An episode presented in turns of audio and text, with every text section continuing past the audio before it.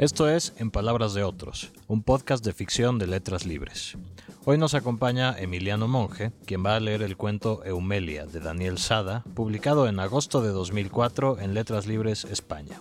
Emiliano Monge es autor del libro de cuentos Arrastrar esa sombra, del libro infantil Los insectos invisibles y de las novelas Morirse de memoria, El cielo árido, ganadora del premio Jaén de novela en 2012, y más recientemente de Las tierras arrasadas. Ha sido colaborador de Letras Libres, El País, Hoja por Hoja y La Jornada. Monge ha dicho, creo que la ficción no tiene por qué buscar soluciones ni darlas. La ficción muestra solo un pedazo del mundo. Si la literatura pudiera cambiar el mundo, lo hubiera cambiado hace cientos de años y muchísimas veces.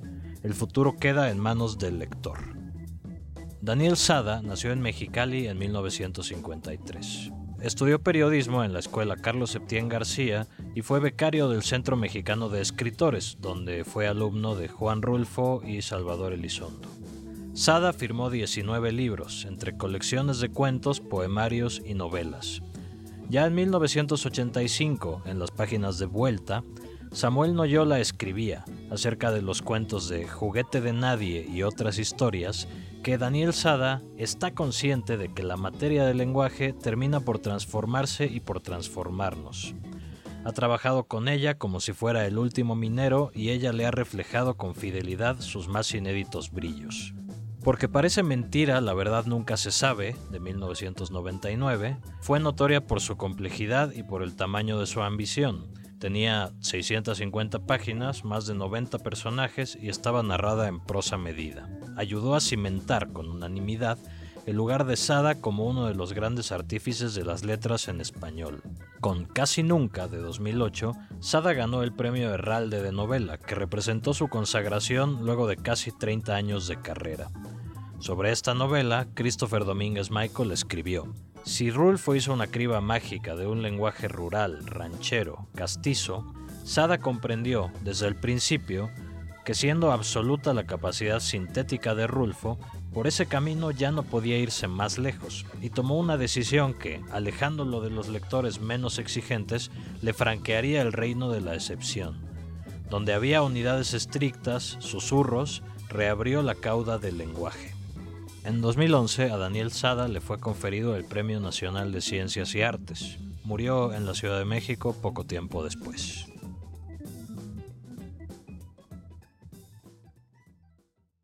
Eumelia, por Daniel Sada, dedicado a Víctor Chávez. La abuela iba furiosa, tenía algo de razón. Furiosa habría de ir porque no embalde tantas horas de música monótona, amén de lo demás la carretera en línea casi siempre, el paisaje colmado de nopales y de principio a fin cerros fenómenos, distantes, en azul, así como el spleen y los equívocos por no saber a qué hora llegarían a... Faltan como seis horas para llegar a México. Tal vez sean muchas más, decía impávido el nieto, quien era el conductor del Ford 83, en respuesta a la única pregunta que formulaba reiteradamente la anciana que, por cierto, jamás había salido de su pueblo natal. El viaje era la fuerza, se deduce, a causa de unas reumas empeoradas. El nieto y su señora copiloto ahitos ingerían botana tras botana. Sus nervios, sin embargo, continuaban igual, dado que ni las vibras musicales ni las charras que entre ellos se contaban podían sacarlos de su aburrición. Ya apaguen ese radio, por favor, clamó de pronto Humelia, que recostada en el asiento amplísimo de atrás, ya para estas alturas, habíase puesto encima de los ojos un trapo de franela a fin de no mirar todo ese encuadre de nubes desgraciadas. Y siendo que al revés de la quietud son esas menudencias que no terminan nunca, tal vez sería mejor hacer repasos, recapitulaciones, al vapor, la probidad de hoy contra los sueños de antes, y dormirse y ojalá se durmiera durante todo el camino. Y sí, el nieto, mientras tanto, de acuerdo con la esposa, lo que hizo fue mover la peonza del volumen, bajarle. Tan solo unos minutos aguantarse para luego subirle las canciones, poco a poco, se entiende, una vez que la anciana empezara a roncar. Roncó, fuerte, insidiosa, feliz, a contracurso, tal como lo había hecho desde que era chamaca y lo seguiría haciendo hasta la gasolinería. ¿Qué pasa? Se despertó angustiada como si aquello fuera el mismo infierno en perpetuo festín, premonición aparte, a donde habría de irse por ser tan testaruda, según lo comentaban muchísimos parientes, los que la conocieron tiempo ha. Lo demás fue seguir oyendo los ronquidos entremezclados con las chachachás, las salsas, los merengues. Hasta México, pues, la abuela siguió. Qué bueno que fue así. Entonces, de otra forma, gozar la carretera. Claro está que más tarde hubo detenimientos, dos o tres cuando mucho, solo para llenar de nuevo el tanque, lo que representaba una ruptura o un solaz necesario durante algunos minutos, un estire de piernas, un refresco, el dejarla de oír, bajándose del coche la pareja para luego volver a lo invariable. En lo suyo iba Eumelia, en su sueño viajero. Era curioso verla, presentirla, cual si fuese una efigie recostada en un lecho dijérase final. Verla con disimulo a través del espejo por parte de Matías, o verla abiertamente volviendo la cabeza, como de cuando en cuando lo hacía Emma, la esposa copiloto, que no dejaba de ingerir botanas, allí postrada, absurda, la abuela en santa paz, quizá, después de tanto apito, tanto argumento vacuo, pero con muchos hilos de por medio. Y lo que había delante y lo que había también alrededor, la parentela crítica, asimismo hacia atrás, desde la infancia, la educación severa y pues ni modo, cuántas supersticiones hechas ley. La cosa es que definitivamente me niego a ir a la Ciudad de México porque, según decía mamá, ahí hay sobreabundancia de rateros. Es más, cada cinco segundos hay un robo tal cual, aunque en distintas formas, lo mismo repetido hasta el cansancio. Para más referencia y más pretexto, paso a paso los miedos de la abuela llegaron hasta el colmo de la exageración. Decía mamá que en la Ciudad de México, desde luego basada en otros juicios, los robos son tan rápidos que solo en un abrir y cerrar de ojos un cristiano cualquiera puede quedarse completamente en cueros. Y esto suele ocurrir en la vía pública y a plena luz del día, a tal grado de que si la persona pide auxilio o corre como loca, no hay quien le dé una mano luego luego. Por ende, antes que despierte compasión el prójimo, se ríe de buena gana. Así de ese tamaño la fantasmagoría. Salta a la vista, pues, lo complicado que resultó para los familiares convencerla de todo lo contrario. No, qué va, ella terca más bien, hundida en sus sospechas. Figuraciones de esa magnitud abarcaron después a otras ciudades, Monterrey, Culiacán, Guadalajara, asentamientos donde el caos obliga a la artimaña diaria. Ya hasta en Ramos Arispe, para no irnos tan lejos, se han dado varios casos de asaltos en la calle casi relampagueantes. Paranoia, mentira o despropósito. Lo que nunca debió de ser problema siguió haciéndose grande. Charada inverosímil. No existía por lo mismo una razón de peso para desprejuiciarla, salvo cuando, y esa vez es la única que importa, el médico local le aconsejó que recurriera a un especialista porque lo grave de su enfermedad requería de un estricto tratamiento, además de una gama incalculable de medicinas raras. La explicación, entonces, se reduce a una idea. Fue necesario usar cientos de trucos para quitarle a Humelia de su mente dos o tres telarañas. Pero, y aquí viene el motivo principal, el nieto y su señora, acá muy a la sorda, le ofrecieron al médico una jugosa dádiva para que éste enseguida convenciera a la abuela de que sólo allá en México podría encontrarle al tal especialista. Y es que ellos también acariciaban el anhelo garzón de una luna de miel en ese laberinto, una curiosidad por darle vuelo a la embriaguez y al baile durante toda una noche. Cuando menos, querían volverse locos risa y risa para desentenderse finalmente de ese México idílico que sale en las películas, de esos centros nocturnos fabulosos. Este cuco Matías, ávida cuenta de que el espaldarazo recibido por parte de su esposa, mal que bien, era ya una superganancia, en los últimos meses andaba muy pesudo, por lo tanto tenía sed de aventuras, de vivencias que cuestan dinerales. Derrocha al por mayor y a ver qué pasa, y aquí van por lo pronto. La carretera azul enriquecida por ideas que despuntan, se diluyen, se amoldan a los trámites de un avatar que aún parece irreal. La música acompaña, es mejor si no se oye, demasiado. Ellos hacía o en pos de una quimera. Por cosa del destino, desde hace tiempo juntos, nieto, esposa y abuela, como un nudo difícil de zafar. Por eso el viaje de hoy, visto de otra manera, debía ser consecuencia de algo que a lo mejor tarde o temprano tendría que desatarse. Un recuento más bien, un desapego al fin de una vida mecánica. Dolor y actividad caben en una frase que resuma y que a su vez pondere una historia enlutada. Hace bastantes años Eumelia se casó con un hombre caliente. Apenas empezaba a ser feliz, ya meciendo a una hija entre sus brazos, cuando, por una tontería, a su esposo le dieron mataril en una cantinucha. Allí quedó tendido en un charco de sangre, pues a llorar. Qué diantres. Solo por unos meses, desde luego, porque la vida jala como quiera que sea hacia otros derroteros. La hija creció débil, débil y timorata se enfrentó de repente a lo que nunca hubo presentido, una pobreza siempre apuradísima, tan llena de preguntas sin respuesta, como para tomar la decisión de casarse al vapor, sin premeditación, alevesía y ventaja, como sucede a veces. Casarse porque sí, toda vez que un fulano irresponsable le dijera al oído cosas bellas y le plantara un beso en plena boca y vámonos. Ella se dejó ir, un beso golosina y un frenesí glorioso de caricias.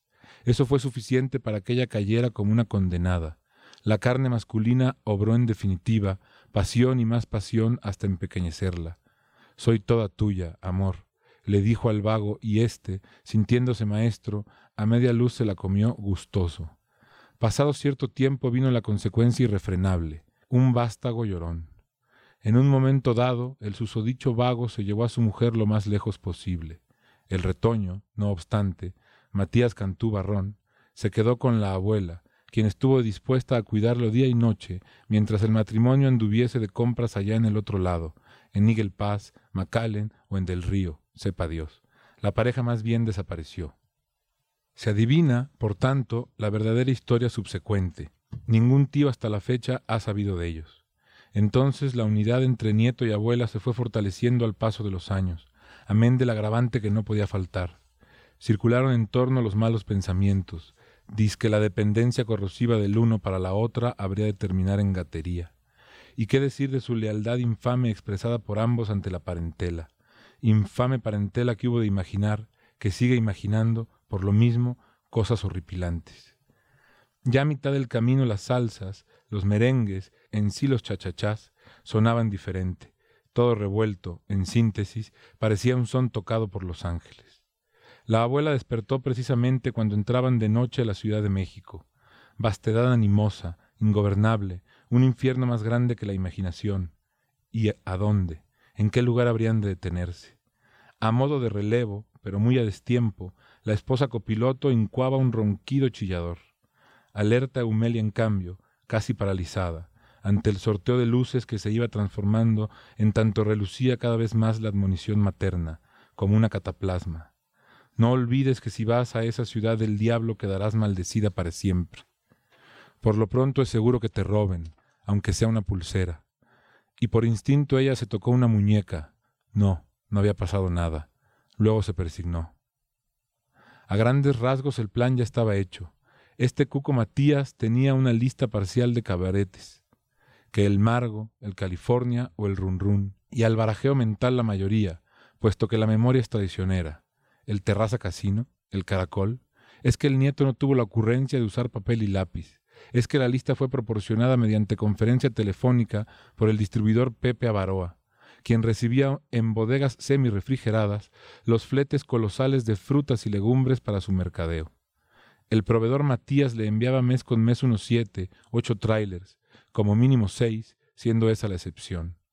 A conveniencia, pues, la relación, artificial, benigna si se quiere, tan solo sostenida por un negocio que, dicho sea de paso, marchaba viento en popa, por lo mismo mayúsculo, impensado, el monto de las ventas y mucho más el agradecimiento por parte de ¿Por qué no vienes a tu humilde casa con toda tu familia? Yo los atenderé como se debe en la ciudad más grande del planeta. ¿Humilde? Qué cínico era este hombre, por Dios santo. La invitación aún estaba en pie para llegar cualquiera de estos días de sopetón o sin decir se puede, cual si llegaran efectivamente a su propio reducto. Vaya amabilidad. Llegaron, eso sí, muy convencidos de que les abrirían.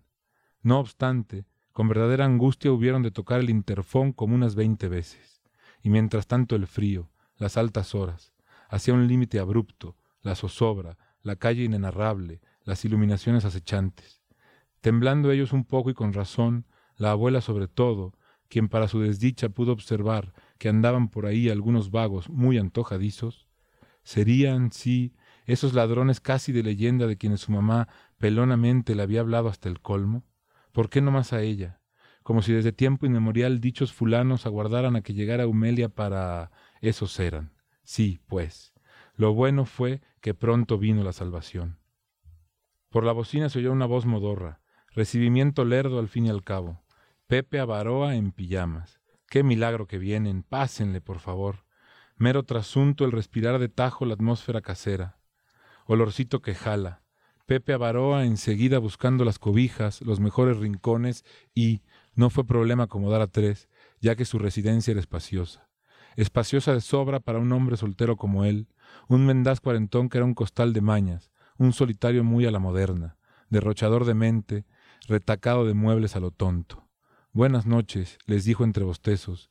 Sí, claro, yo sé a lo que han venido, pero mejor mañana platicamos.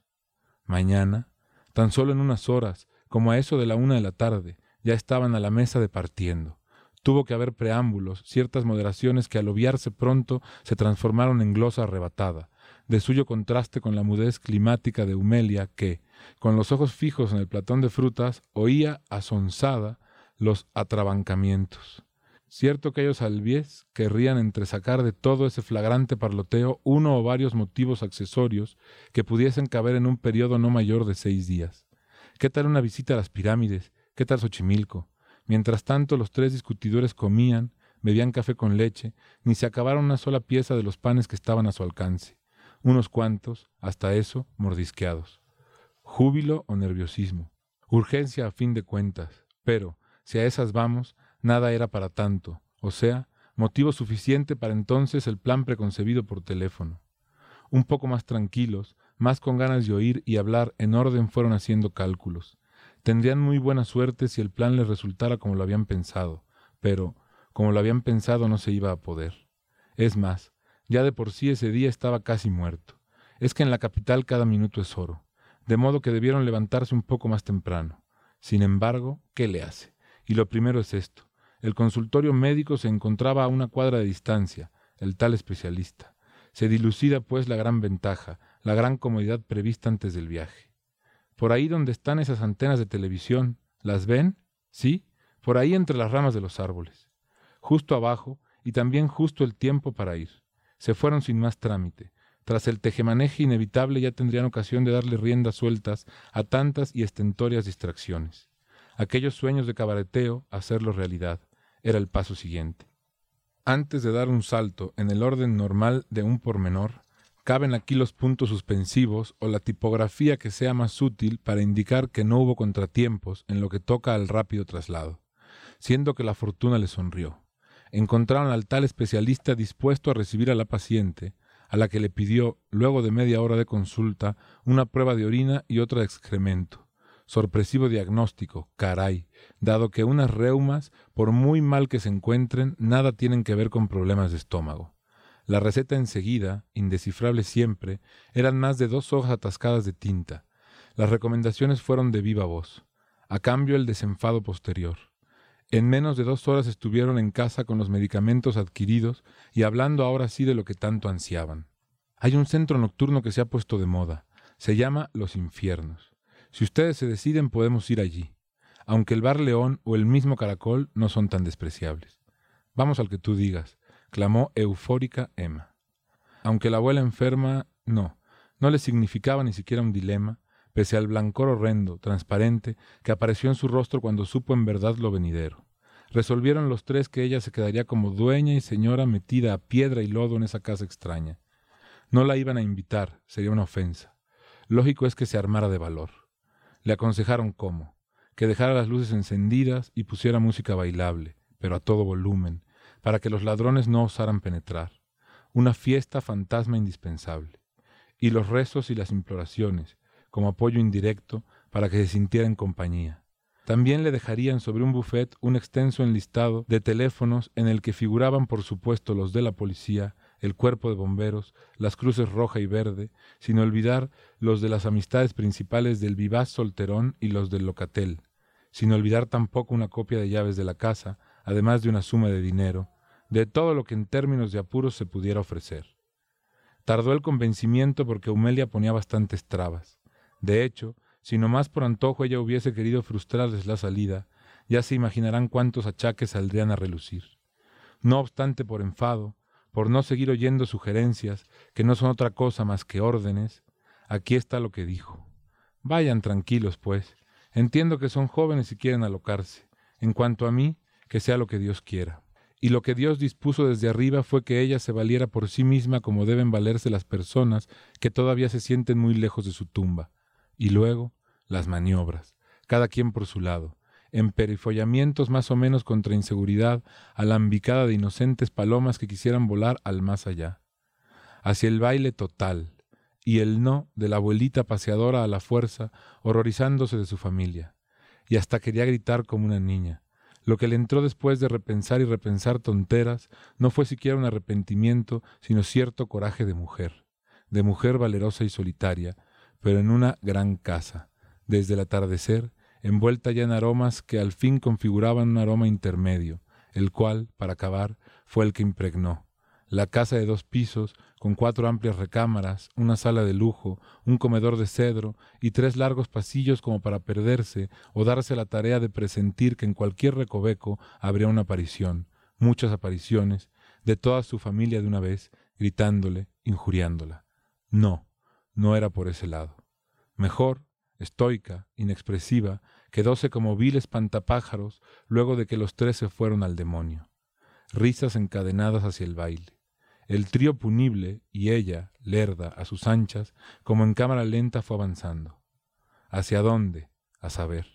Es que la oscuridad tiene más rumbos. Las cosas son de bulto o al tanteo y sin hacerse una capirotada imaginaria de todo ese sustrato indefinible que es lo negro en lo negro, Eumelia de una vez se fue en directo hacia una ventana de las cuatro que había en el segundo piso.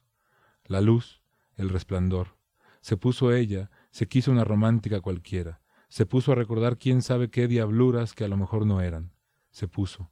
La noche urbana apenas asomando, la insinuación de un fuego de artificio y la fisonomía de un emplastado, ingente, por decir urbano, por negar, mundo, superchería, necesidad, rumores atrayentes, formas enamoradas del horror y la entrega, y Eumelia, por lo mismo, queriéndose quitar de la cabeza esas barbaridades que le decía su madre, las cuales desde luego la mamá debió haber aprendido de sus antepasados, y así hasta los inicios españoles. No vayan, no sean tontos, sería el lema perpetuo, más bien es y será. Sin embargo, la abuela a sí misma se dijo, yo creo que aquí la gente se la pasa re bien, en el anonimato. Esta ciudad es el lugar idóneo para perderse y para recobrarse, sobre todo perderse por las calles, nunca dar con un sitio y dar con todos, perderse pues, a cuenta y riesgo propios, tal como se perdieron su hija Amelcochada y el vago voluptuoso allá en Macallen o tal vez en Dona. Entonces la abuelita atisbó en un antojo de amorcito de madre, verla aquí ver a su retoñito ya bien establecido y no nomás mirarlo en los retratos, sino, si se pudiera, en carne y hueso. En cuanto al vago, no, no tenía caso verlo. Y se durmió la pobre en un sillón, espacio le sobraba. Hacia el amanecer los deseos de la noche se apagaron.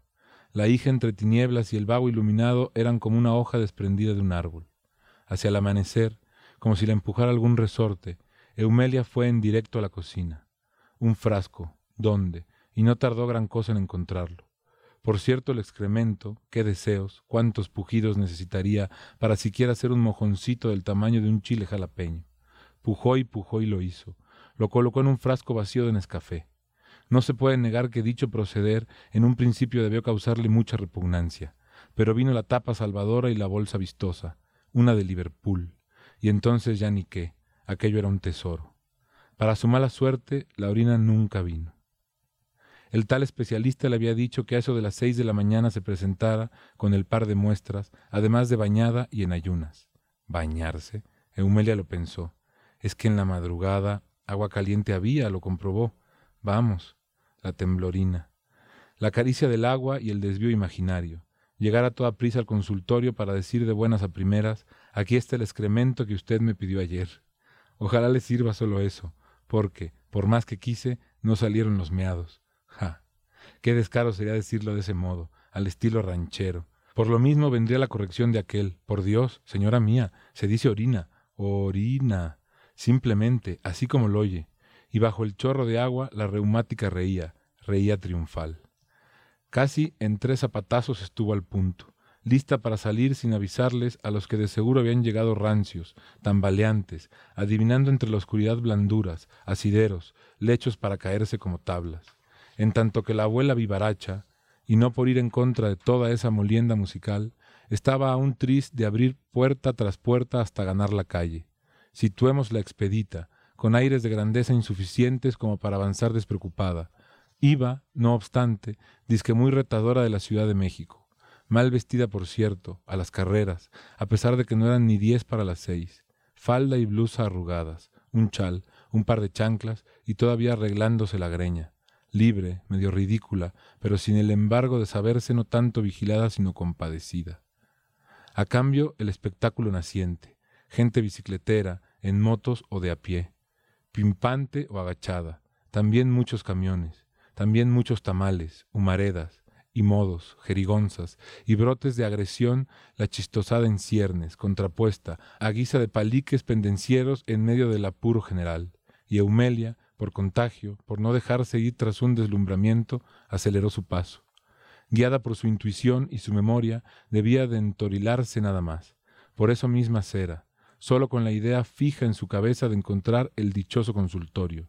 En cuanto al excremento, ni quien se percatara de que ella lo llevaba paseando en una bolsa lechuguina, o sea, conforme al movimiento de su andar, sus brazos en vaivén, en una de sus manos el pendiente. Así, la cosa codiciada, la apariencia de algo muy valioso. Y cuando más se iba arrepintiendo de haber fraguado en su imaginación vanas y espeluznantes tonterías, bolas. Un hombre encarrerado le arrebató la bolsa y en menos de un segundo se desapareció. A lo mejor ya andaba volando entre las nubes metáfora engañosa, porque tan solo el nombre Liverpool, sea pues lo estilizado del objeto y las mil deducciones sobre la demasía, ah, qué fina desmesura, qué innoble paradoja. Deténganlo, detente, miserable ladrón. ¿Qué? ¿Nadie? ¿Para qué preocuparse de lo que no preocupa? Entonces la abuelita, como pudo, se encarreró con fe hacia donde creía que era más conveniente, pero a unos siete metros dio el ranazo. Detente, Detengan al ratero. No más por no dejar volteó hacia arriba, y al no ver más que pura nublazón, mejor trató de incorporarse pronto. No fuera a ser que luego le robaran una prenda cualquiera. Tenía que refugiarse, pero ¿dónde? Y se sintió más sola que un tejón. Al diablo el excremento. Imposible alcanzarlo. Ya le faltaba poco, sin embargo, para llegar a... El tal especialista la recibió gustoso. El consultorio por primera vez la hizo sentir que estaba, o que iba entrando a un lugar parecido a su recámara, la de siempre, olorosa, sumida en un alcohol adulterado. Estaba la mujer para quejarse. Sacó de sopetón lo que traía entre dientes, como si el que la oía fuese su Salvador, su ángel de la guarda, su Cristo o su mamá resucitados. Me robaron las muestras de excremento, y poco a poco fue la explicación que en tres o cuatro frases no pudo redondear a lo que por tan simple desventura el tal especialista creyó sobreentender que no era exagerada la noticia, algo para reírse a carcajadas, aunque también para guardar las formas. Por ende se llevó tres dedos a la boca, disimulando acaso un estornudo. De suyo, a lo que le parecía un drama innecesario, él podía darle un giro de comedia. Así, queriéndose tal vez condescendiente, le respondió con tono de Padre Celestial. Pero, señora mía, eso es muy fácil de solucionar. Venga mañana a esta misma hora con lo que le pedí. Si por algún motivo usted no puede obrar, con la muestra de orina me conformo. Y ahora sí discúlpeme, señora, tengo que despedirla. Es que estoy saturado de pacientes. Mi agenda está completa. Usted me entiende. La verdad entendible, o al menos inmediata, es que en el consultorio había un silencio tal que casi era imposible suponer que los pacientes y las enfermeras se hubieran escondido en un lugar ficticio mientras ella estuviese en tiempo de consulta. Va, no fueron ni siquiera diez minutos. La despidió, se fue. Algo la despidió en definitiva. Luego, balandronadas, hacer la conexión con las sentencias dichas por su mamá, hacer la conexión con el ratero, no más por puro antojo, pero ¿tendría caso saber hasta dónde llegó? Eumelia pudo entonces concebir que en una esquina, de las tantas que hay en este laberinto, o en un mugre resquicio, probablemente el frasco de Nescafé estaría ya no digamos que partido en cuatro, sino hecho un batidillo nauseabundo, añicos y acidez a la intemperie, y la abuela iba furiosa. ¿Qué les iba a decir a los cabareteros? Sea pues, a los que amodorrados o con franco desgano oirían el suceso como oír un merengue muy mal ejecutado. Lo cierto sería entonces una grandiosa mueca a modo de respuesta, una mueca de enfado, de plano indiferente, no obstante que la abuela tuviera la razón.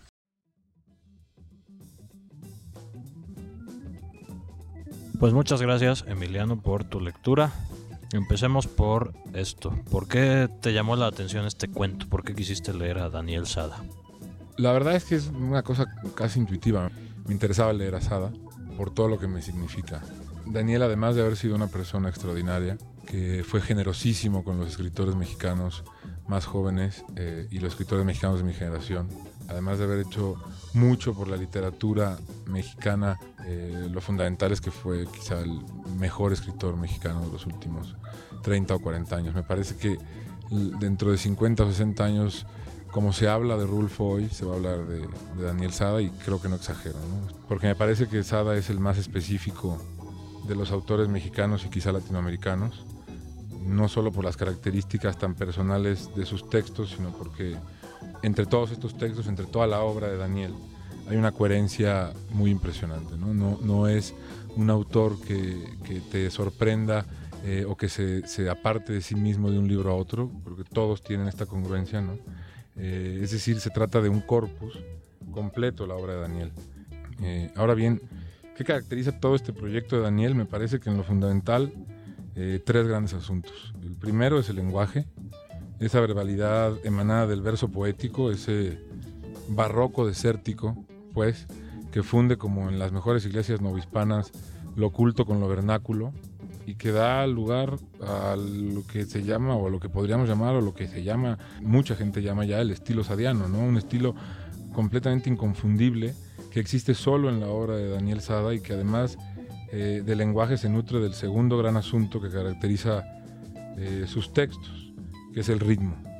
Leer porque parece mentira, la verdad nunca se sabe, o casi nunca, o una de dos. Cuando te dejas llevar, si te entregas, es como meterte en una misa, contar las cuentas de un rosario, así como leer cualquiera de sus cuentos, creo, es como lanzarte una caminata o dejarte caer rodando por una pendiente, ¿no?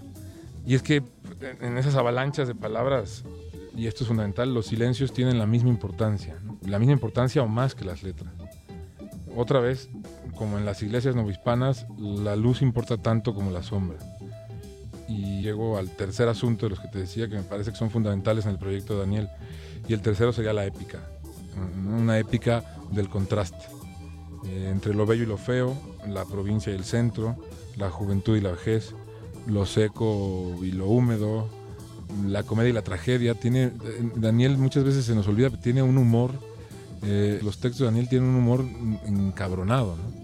Y una cosa que siempre digo cuando hablo de Sades, eh, hay una entrevista, un artículo en realidad de, Juan José Saer, el escritor argentino, en el que discute con, con Vargas Llosa, lo critica en su faceta de periodista, y dice que el único compromiso político de un escritor, eh, el único que de verdad tiene sentido, no es tanto la elección del tema, sino eh, con el lenguaje. Es decir, ser capaces de inventar un lenguaje eh, distinto al lenguaje del poder y distinto al lenguaje eh, que utilizamos la mayoría de los seres humanos, ¿no? el lenguaje aceptado, digamos.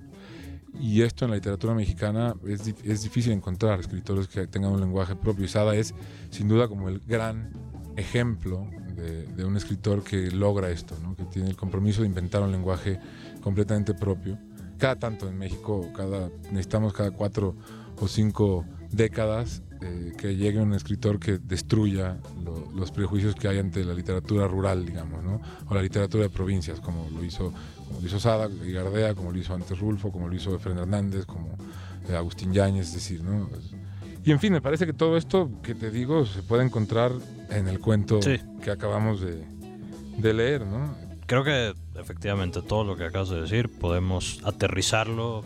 No vamos a hacerlo así tan estrictamente de irnos frase por frase en el cuento, pero primero que nada, lo del lenguaje, el modo en el que está narrado este cuento, a lo que remite inmediatamente es a, a una cuestión oral, ¿no? Como que alguien te lo está contando, pero te lo está contando en un lenguaje que de ninguna manera es el lenguaje coloquial, pero que de ninguna manera es un lenguaje literario muy elevado. Es un híbrido ahí muy particular, que creo que es a lo que te refieres cuando dices esto de... Este, lo culto y lo vernáculo. Exacto, el, el punto medio que como Rulfo y como Yañez encontró Daniel Sada, ¿no? Sí, estoy completamente de acuerdo. O sea, creo que tiene lo que dices es, es, como si te lo estuvieran contando. Los cuentos de Daniel y, toda la obra de Daniel, las novelas también, cuando estás leyendo, cuando te, te metes y, y, te dejas ir con lo que te están contando, una de las cosas que te dan es unas enormes ganas de ponerte a leer en voz alta. Hay una invitación del texto a que te pongas a recitarlo, ¿no? Y no solamente por el lenguaje que, que utiliza, como dices, sino también por los cortes que pone cada tanto. ¿no? Eso también remite al habla. cuando te están contando oralmente, el que te va contando se enfrenta todo el tiempo a rupturas en su discurso que en literatura normalmente se resuelven con punto de aparte o con eh, eh, retomar una idea anterior. No, Daniel eso permite que sea. Eh, hay unos rompimientos, hay un juego con la puntuación, oraciones que, de dos que con dos puntos mandan otra oración, que vuelve a mandar con dos puntos otra oración que parecía que te cambian el tema. Y eso también es muy impresionante, me parece. Y decías hace unos momentos antes de que empezáramos a grabar que este cuento de alguna manera se te había grabado, precisamente por esta cuestión que invitaría a la gente que oyó a que vuelva a escucharlo. Verdaderamente tiene un ritmo, tiene una una cosa en la cual ya sabes un poco qué es lo que sigue porque porque viene frase corta, frase corta, luego frase larga, no sé, no no no no, es que tenga una estructura tan precisa, pero tiene una estructura, tiene una respiración muy evidente que al leerlo en voz alta se hace evidentísima. Yo no lo dudaría, o sea, yo creo que si hay en todos los textos de Daniel una métrica siempre muy, muy interesante, ¿no? Él tiene un juego con eso eh, y, algo más, lo que te, lo que te decía cuando, antes de que empezáramos a grabar, eh, te decía que yo había leído este cuento cuando me lo mandaste originalmente hace ya varios meses y no lo había vuelto a leer y tenía mucho miedo de leerlo mal. Creo que no quedó tan mal, no por cómo leo yo, sino por cómo escribe Daniel, porque creo que lo difícil es leer mal este cuento. Es, si quieres, también una toma de posición frente al origen de la literatura, frente al origen oral de la literatura, ¿no? O sea, es, es un escritor que que quiere que lo leamos en voz alta, como creo que ya dijiste también. Tiene que ver también, y esto quizá ya es más de, haberlo conocido, de las cosas que contaba él, o de haber leído entrevistas con él, textos de, teoría más, o sea, no, no, exactamente de teoría, pero más de pensamiento sobre lo literario, que él se forma mucho más que en las lecturas, más en las historias que le contaban, ¿no? Y esas historias además es... Eh, a todos nos regalaba historias. Era, era, era muy común de Daniel decir, mira, yo me acuerdo de una historia que me contó no sé quién, que no cabe en mi literatura, pero que yo creo que en la tuya cabe. Entonces, todo un día tienes que escribir esto, ¿no? Eh, yo, en, una de mis novelas hay una historia que, está ahí porque él me la regaló así, o sea, porque él me dijo, esto cabe en la tuya, no en la mía, ¿no? ¿Cuál historia es esa? La del hombre que diseca a su hijo en las tierras arrasadas, ¿no? Eh, pero esto, esto, esas son historias que Daniel escuchaba y que quería que estuvieran en la literatura con tantas ganas que aunque no copiaran en la suya, las iba sembrando en otras literaturas, ¿no? Decía Daniel Sada en una entrevista, justamente, siempre escribo de vivencias, pero en muchos sentidos transfiguradas, y tomo ejemplos dispersos, pero no puedo escribir de lo que vivo, prefiero vivirlo y ya mucho después lo podré escribir. Es una cita ad hoc. Y muy inteligente, ¿no? Sí, sí, sí. De eso creo que, además de leer su obra, es, es un escritor al que es particularmente interesante leer en entrevista. exacto. Y por eso te decía que, que, los textos de él sobre escritura y las entrevistas son, son tan interesantes porque te aclaran una cantidad de cosas. Es decir, seguramente un escritor siempre va a llegar a lo que está buscando, ¿no? Se puede tardar años. Daniel, lo que, en lo que ayudaba a él cuando platicabas con él y en entrevistas, como dices, es acortar esos tiempos. Eh, no te imponía dónde llegar, nunca le modificaba a nadie a dónde llegar. Pero eso que tú te podías tardar un año o dos o tres o cinco, él te lo podía cortar a seis meses con una sentencia. O sea, era de una inteligencia literaria eh, y de una generosidad eh, muy impresionante.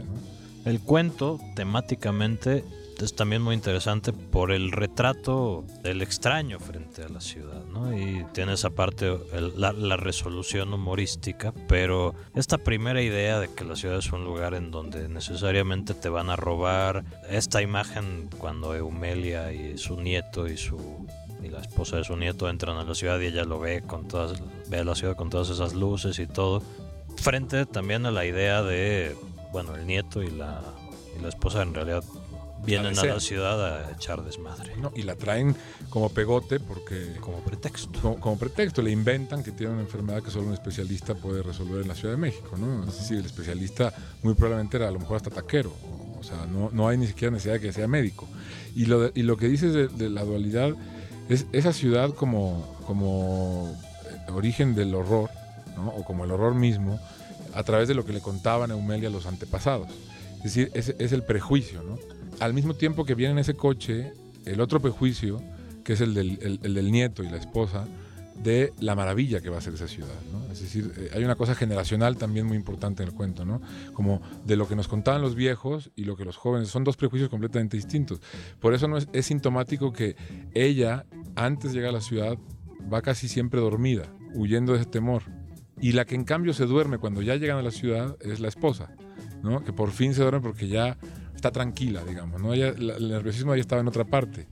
Y luego también es curioso y muy interesante cómo se enfrentan también el lenguaje de provincia y el, y el habla de la ciudad, ¿no? Cómo eh, la verbalidad de, de, Eumelia es tan distinta a la, del, a la del que los acoge en la casa al final, ¿no? Como hay una cosa de Avaroa. Y también, y esto quizá para mí es lo más interesante del cuento, cuando ya se van de, de fiesta el nieto, la esposa y Avaroa, y se queda ella sola en la casa, que empieza con todos los temores y que está con los miedos de los pasillos. Hay un momento, un solo momento, en el que ella se para en la ventana, eh, ve la ciudad y dice, la verdad es que aquí se la deben pasar muy bien. Eh, que es como ese momento en el que desaparecen todos esos prejuicios y ella se permite ser como un personaje mucho más humano, ¿no? Como, porque es otra cosa que, en, la, en la obra de Daniel que te decía yo que creo que los temas siempre están trabajados a partir de las contradicciones y de los opuestos, también siempre hay ese momento en el que todo se funde. Ese momento creo que es el clave, ¿no? o el momento realmente hermoso del cuento. ¿no? Y además ahí es cuando dice, porque se reconcilia con toda su vida, se quita los prejuicios, se reconcilia con la madre que le decía, no vayas, no vayas porque se da cuenta que es algo bonito. Y además es el momento en el que también se permite imaginar a su hija, a la hija que, lo, que la abandonó, que abandonó al hijo, que, que nunca volvió a ver. Y el momento en el que dice, me gustaría verla y que no fuera solo la fotografía, ¿no? Verla aquí en esta ciudad con su vida hecha. Es decir, entiende por qué la hija se fue en el momento en el que está en la ciudad, que es una cosa increíble, ¿no? Finalmente, para un lector que no conoce a Daniel Sada, ¿cómo sugerirías tú que se acerque? Yo creo que siempre que me preguntan, no solo sobre Daniel, sobre qué libro sería el mejor que, podría leer una persona, me da mucho reparo decir cuál porque estoy convencido de que, así como estamos acostumbrados a cambiarle de canal a la televisión y a cambiar la estación del radio, eh, tendríamos que estar más acostumbrados a cambiar el libro, o sea, no, porque eh, hay esta creencia de que un libro hay que acabarlo forzosamente, ¿no? Y la gente empieza un libro eh, lo deja, porque el libro no, pudo con ese libro, y se aleja de los libros, en vez de cambiar nada más de canal y agarrar otro libro a ver si ese libro sí. Eso en general con los libros pasa y me da mucho más miedo con Daniel porque para mí todos los libros de Daniel son excelentes y me, me, parecería terrible que un lector que puede entrar en, en, Sada lea el libro quizá incorrecto de Sada para entrar en Sada. Hay gente a la que, eh, porque parece mentira, la verdad nunca se sabe, le va a parecer absolutamente abrumador y hay gente a la que le va a parecer una puerta de entrada a, un escritor como Daniel, ¿no? Quizá lo mejor es empezar con los cuentos, pero no estoy seguro, ¿no? O con una de dos, casi nunca también puede ser el lenguaje del juego. Yo creo que con Sada hay que empezar con lo que te encuentres de Sada, o sea, el libro que, tengas más a mano de él. Y no tener reparo en cambiarle de canal si ese no te gusta. No, ir a otro libro Sada, exactamente, ¿no? Eh, porque además también es cierto que en escritores como, como Daniel, con un proyecto tan claro, con unos retos tan claros, con una exigencia tal al lector, eh, hay que ir entrenándote en él. Es cierto que hay libros de Daniel más complejos que otros entonces quizás sí es cierto que a esos complejos habría que llegar después de haber tenido un entrenamiento en el lenguaje, en los ritmos de, Daniel. Bueno, pues muchas gracias Emiliano Monge por haber estado en este podcast. Muchas gracias a ti Emilio, muchas gracias a, la revista eh, y con, con mucho gusto haber estado aquí. Esto fue En Palabras de Otros, un podcast de Letras Libres.